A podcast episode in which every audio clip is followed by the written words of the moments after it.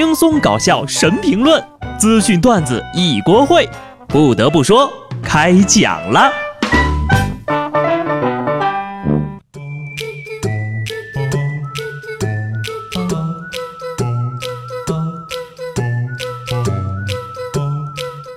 Hello，听众朋友们，大家好，这里是有趣的。不得不说，我是机智的小布。之前呢，跟大家聊过财务自由的几个阶段啊，从零食到买房，说的很笼统。昨天呢，我看了一份调查报告啊，分享给你们。胡润在今年一月份发表的关于财务自由的报告中称，如果啊，生活在中国的一线城市，也就是说北上广深之类的啊，实现财务自由的标准是二点九亿人民币。算一下吧，朋友们。啊，你们离财务自由还差多少钱？我是真真的认真的算了一下，一线城市的财务自由二点九个亿啊哈，我大概差还不到三个亿啊就实现了。还好我没有生活在一线城市呀，放心了，自由给你们，太贵了，告辞。二点九亿啊才算财务自由。意思就是呀，有那么多钱，大家呢就心里踏实了，也不必焦虑了。什么叫不焦虑呢？当大家都干不成一件事的时候，那就都不焦虑。怕的就是旁边的人把这事儿给干成了，看着就心慌啊。这种消息越多，越让人坐立不安。一会儿这个同学发财了，一会儿那个同事买奔驰了，太燥了。有钱就真的快乐吗？据外国媒体报道啊，盖洛普国际民调访问了全球一百七十万人，计算出了最快乐的年薪。研究人员发现呢，国际上来看，年薪九点五万美元的人最快乐，其生活满足度最高。但当收入上升到某一个点时，生活的满足程度就会开始逐步下跌。九点五万还是美元？我算算啊，大概也就是六十二万人民币啊。那我要是年薪六十万，我也很快乐呀。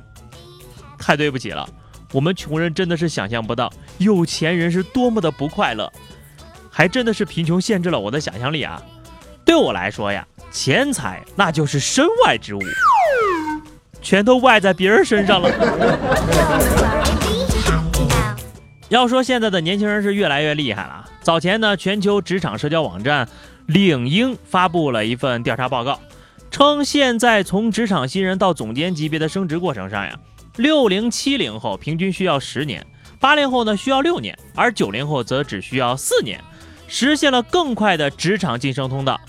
也就是说呀，九零后的同学四年就能从小弟变成领导呀，这是真的啊！你想我是九零年出生的，当了四年的播音员了，现在我已经变成我们办公室里管钱的财务大臣了，每天都负责下楼给大家买奶茶。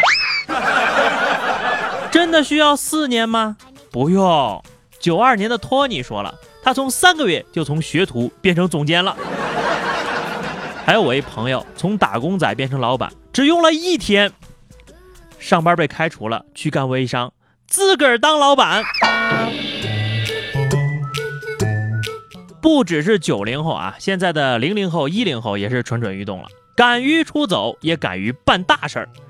河南一小男孩呀，在放学期间走丢了，幼儿园的老师和家长都急到哭啊。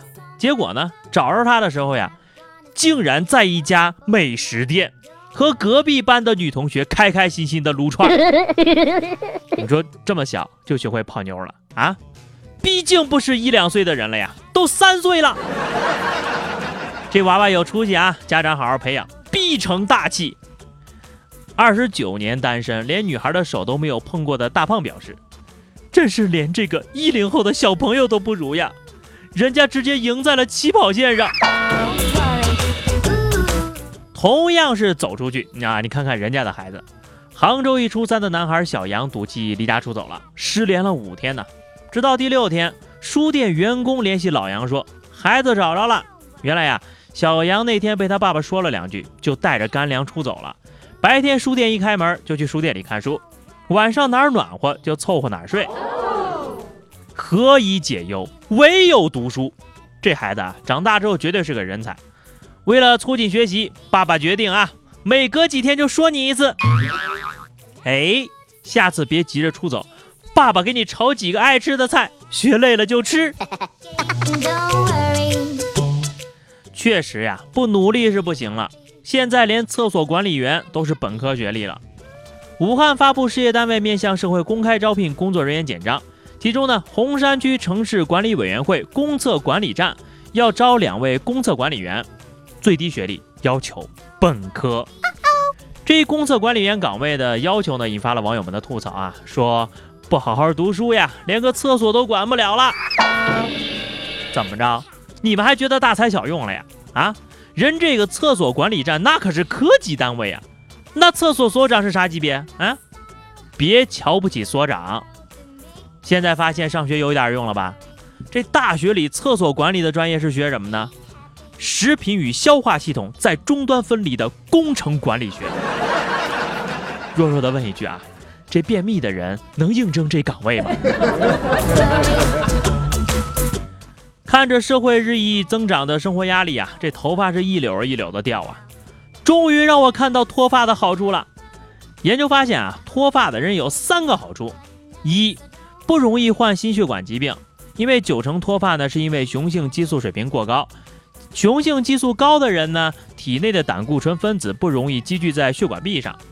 二，更长寿，脱发者毛囊相关的一个基因呢，能有效抗衰老。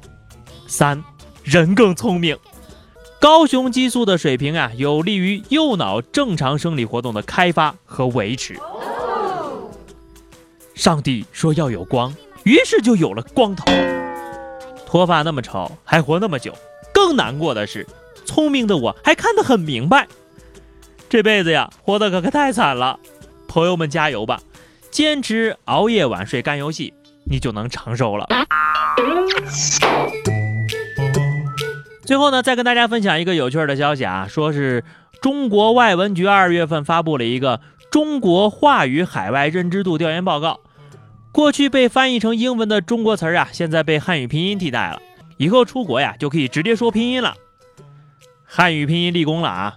外国人对拼音有这么高的认知度，还不是多亏了我们这些英语不好的人？拼音呢，我已经学会了，现在就差出国的钱了。说英语的时候加一点拼音哈，哎，等等，那不就是白领青年中英夹杂的一种方法吗？Let's 研究一下啊，怎么给我们的 team 增加 value。Simon 呢，你等下把这个 file 拿去 copy 一下，later 我们要用的吼，very 急的。